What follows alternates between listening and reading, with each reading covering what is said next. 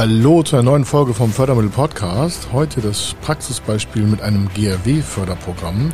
GRW-Förderprogramm gibt es in speziellen Regionen in Deutschland und zwar dort, wo investiert wird äh, gibt es einen Zuschuss, meistens Maschinen, Investitionen in den Produktionsprozessen, all solche Dinge. Warum? Das Programm hat äh, den, die Aufgabe auch, die Gemeinschaft und die Gesellschaft, deswegen heißt es auch Gemeinschaftsaufgabe regionale Wirtschaftsförderung, zu verbessern. Das heißt, es geht darum, dass äh, mehr Unternehmen Arbeitsplätze sichern, neue schaffen und sonstiges. Es ist nicht unbedingt immer zwingend notwendig, gleich Tausende zu schaffen, aber es gibt in der Investitionsförderung dort ein Äquivalent an geschaffenen Arbeitsplätzen und auch gesicherten Arbeitsplätzen. Und deswegen ist das Programm so interessant. Warum? Es könnte ja strategisch interessant für Sie sein, wo Sie in Zukunft hin investieren werden. Das hören wir uns gleich an. Er ist Mr. Fördermittel, Buchautor, Vortragsredner, Moderator seiner eigenen Fernsehsendung zum Thema Fördermittel und Geschäftsführer der Feder Consulting. Mit seinem Team berät er kleine, mittlere und große Unternehmen rund um die Themen Fördermittel, Fördergelder und Zuschüsse. In diesem Podcast bekommen Sie wertvolle und entscheidende Informationen, wenn es um die Themen Investitionen, Innovationen und Wachstum in Unternehmen geht. Über 25 Jahre Erfahrung, mehrfache Auszeichnungen als Fördermittelexperte, mehrere Milliarden Euro betreutes Investitionsvolumen und über 11.000 Unternehmensprojekte. Davon können Sie jetzt profitieren. Hier ist der Fördermittel-Podcast mit Kai Schimmelfeder. Heute geht es nicht um Innovation oder Digitalisierung.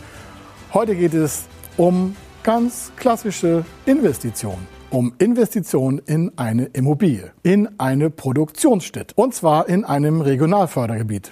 Und äh, was das bedeutet und was das an Zuschüssen für Sie bedeuten kann oder für Unternehmen, das schauen wir uns im Detail heute an. In diesem Praxisbeispiel geht es um eine Regionalförderung in einem Bundesland, wo es Regionalförderprogramme gibt. Die gibt es nicht überall in Deutschland, sondern überall da, wo das Lohngefälle einen bestimmten Prozentsatz unterschreitet. Das soll heißen, es gibt äh, über Deutschland hinweg und auch über Europa, aber speziell auch in Deutschland eine quasi Lohnskalierung und dort in den Gebieten, wo der Lohn oder das Jahresarbeitseinkommen eines Menschen äh, geringer ist als im äh, besseren Durchschnitt äh, von ganz Deutschland, dort gibt es Regionalförderprogramme zur Stützung der Wirtschaft, um dort auch die gesamte Gesellschaft teilhaben zu lassen an möglichen Wachstumsimpulsen, an Investitionsimpulsen. Das heißt, eine Regionalförderung, wie in diesem Praxisbeispiel, hat hier zum Beispiel circa circa 45 Prozent Zuschuss auf die Investition.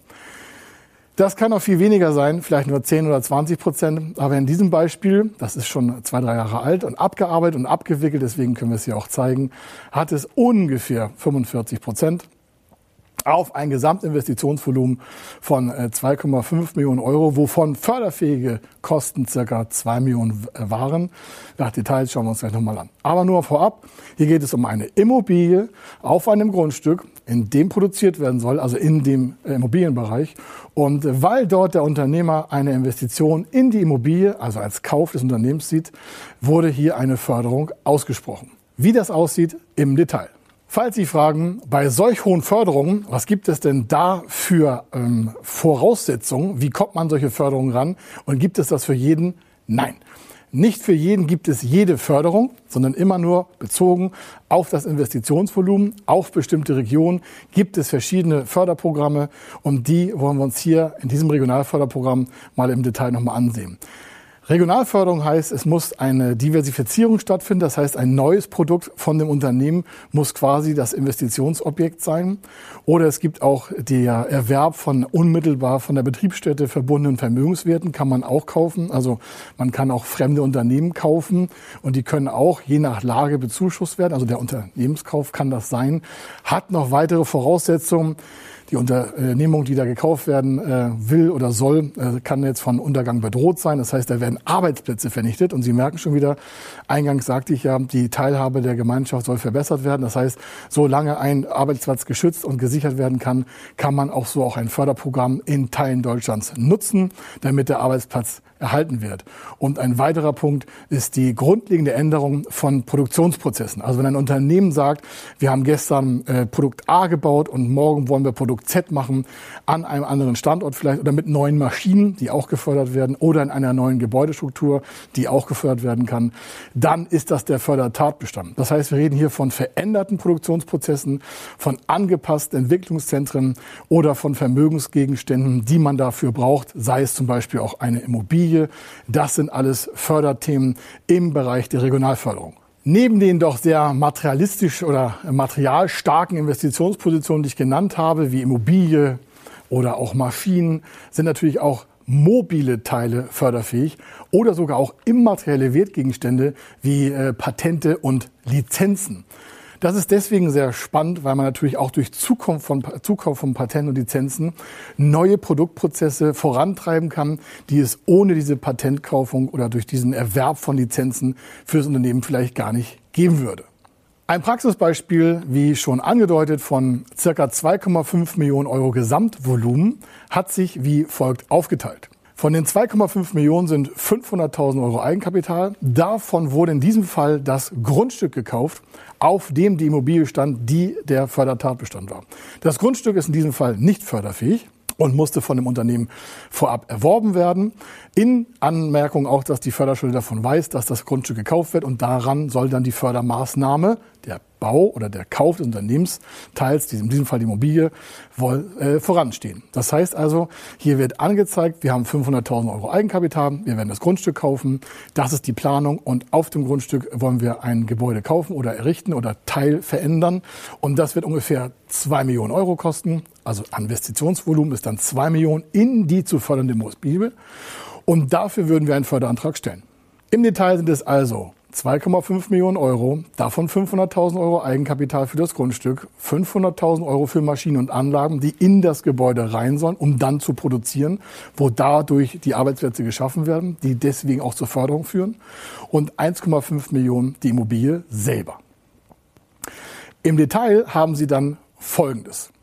Die 2,5 Millionen haben ja bei 500.000 Euro Eigenkapital noch eine Lücke von 2 Millionen Euro. Und die sind in diesem Beispiel wie folgt aufgesetzt worden.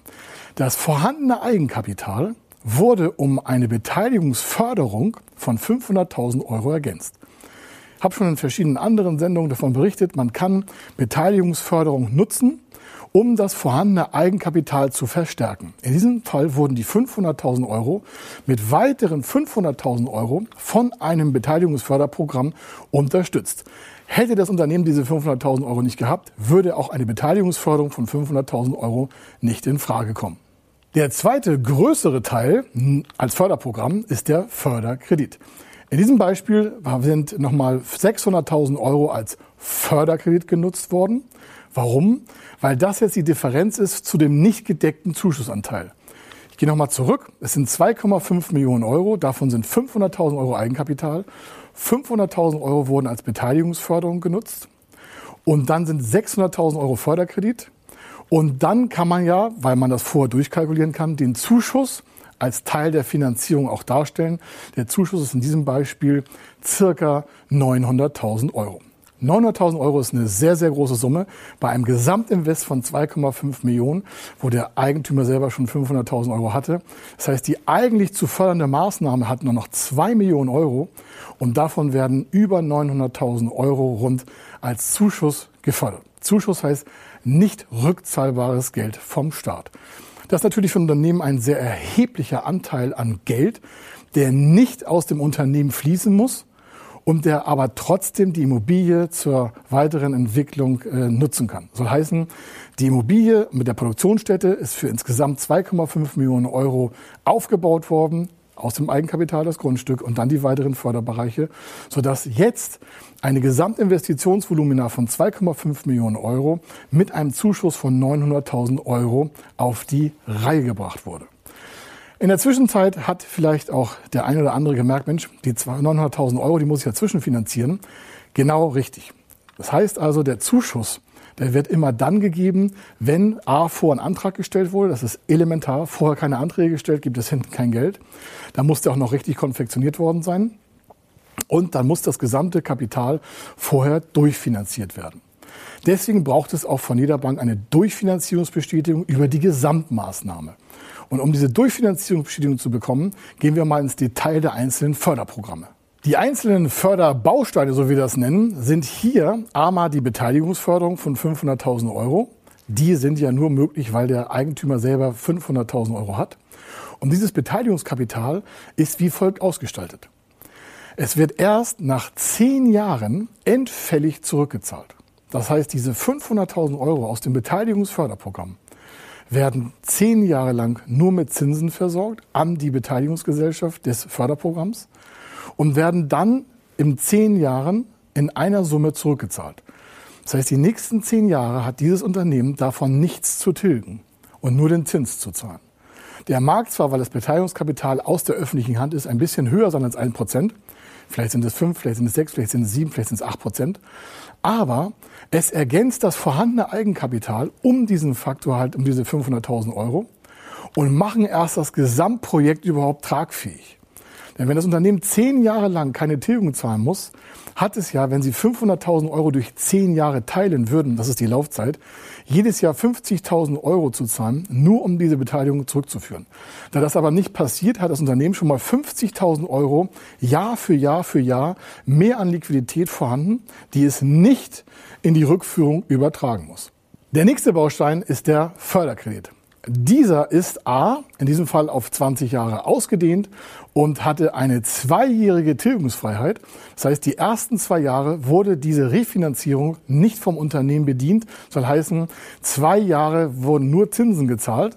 Und Sie merken schon, bisher hat noch keine Finanzierung zurückgeführt, die das Unternehmen belastet hat. Soll heißen, die gesamte Finanzierung, wie sie jetzt aufgebaut ist, hat mindestens zwei Jahre überhaupt gar keine Tilgung. Und in den zwei Jahren, mit der quasi frei werdenden Liquidität, kann das Unternehmen einfach schneller wachsen. Und das ist auch so gewollt. Und äh, der dritte Baustein ist dann der Zuschuss. Der ist ja überhaupt nicht rückzahlfähig, sondern der wird durch die Durchfinanzierung dieser verschiedenen Bausteine erst ermöglicht, um dann auch diese Gesamtfinanzierung zu stemmen. Und die Gesamtfinanzierung hier heißt 2,5 Millionen, die erst ab dem dritten Jahr mit dem kleinsten Teil zurückgeführt werden. Und der größte Teil hat halt eine Refinanzierung ab dem zehnten Jahr. So kann das Unternehmen genügend Liquidität aufbauen und dementsprechend auch Produkte in den Markt werfen, die wieder Arbeitsplätze schaffen, Arbeitsplätze sichern. In diesem Beispiel sind verschiedene Förderprogramme und Förderbausteine so zusammen kombiniert und strukturiert worden, dass auch eine Tragfähigkeit dauerhaft nachweisbar ist, dass die Arbeitsplätze gesichert sind, dass das Unternehmen laufend Gewinne erwirtschaften kann, dass es auch in Zukunft die Refinanzierung tragen kann. Und äh, wenn Sie wissen wollen, ob es für Sie Förderkredite gibt, für Ihre geplanten Investitionen oder ob es Beteiligungskapital aus öffentlicher Beteiligungsprogramme äh, geben kann. Oder ob sie einen Zuschuss in ihrer Region oder auf ihr Projekt oder auf ihre Investition bekommen können, um damit auch Liquidität zu sparen, Risiko abzusichern. Oder ob sie eine Bürgschaft brauchen, weil eine Bank sagt, ja, wir würden ihnen gerne Geld geben, aber sie haben zu wenig Sicherheiten. Was können wir da machen? Dafür gibt es Förderprogramme, nennen sich Bürgschaftsbanken oder Bürgschaftsprogramme. Oder wenn sie sagen, Mensch, ich habe hier ein Forschungsthema vor, in Kombination mit einer Immobilie, gibt es vielleicht eine steuerliche Forschungsförderung, gibt es vielleicht eine Innovationsförderung oder einen Zuschuss dazu. Dann gehen Sie einfach auf www.fördermittel-testen.de, geben dort Ihre Daten ein und dann bekommen Sie relativ schnell ein Ergebnis, ob das, was Sie vorhaben, auch förderfähig ist.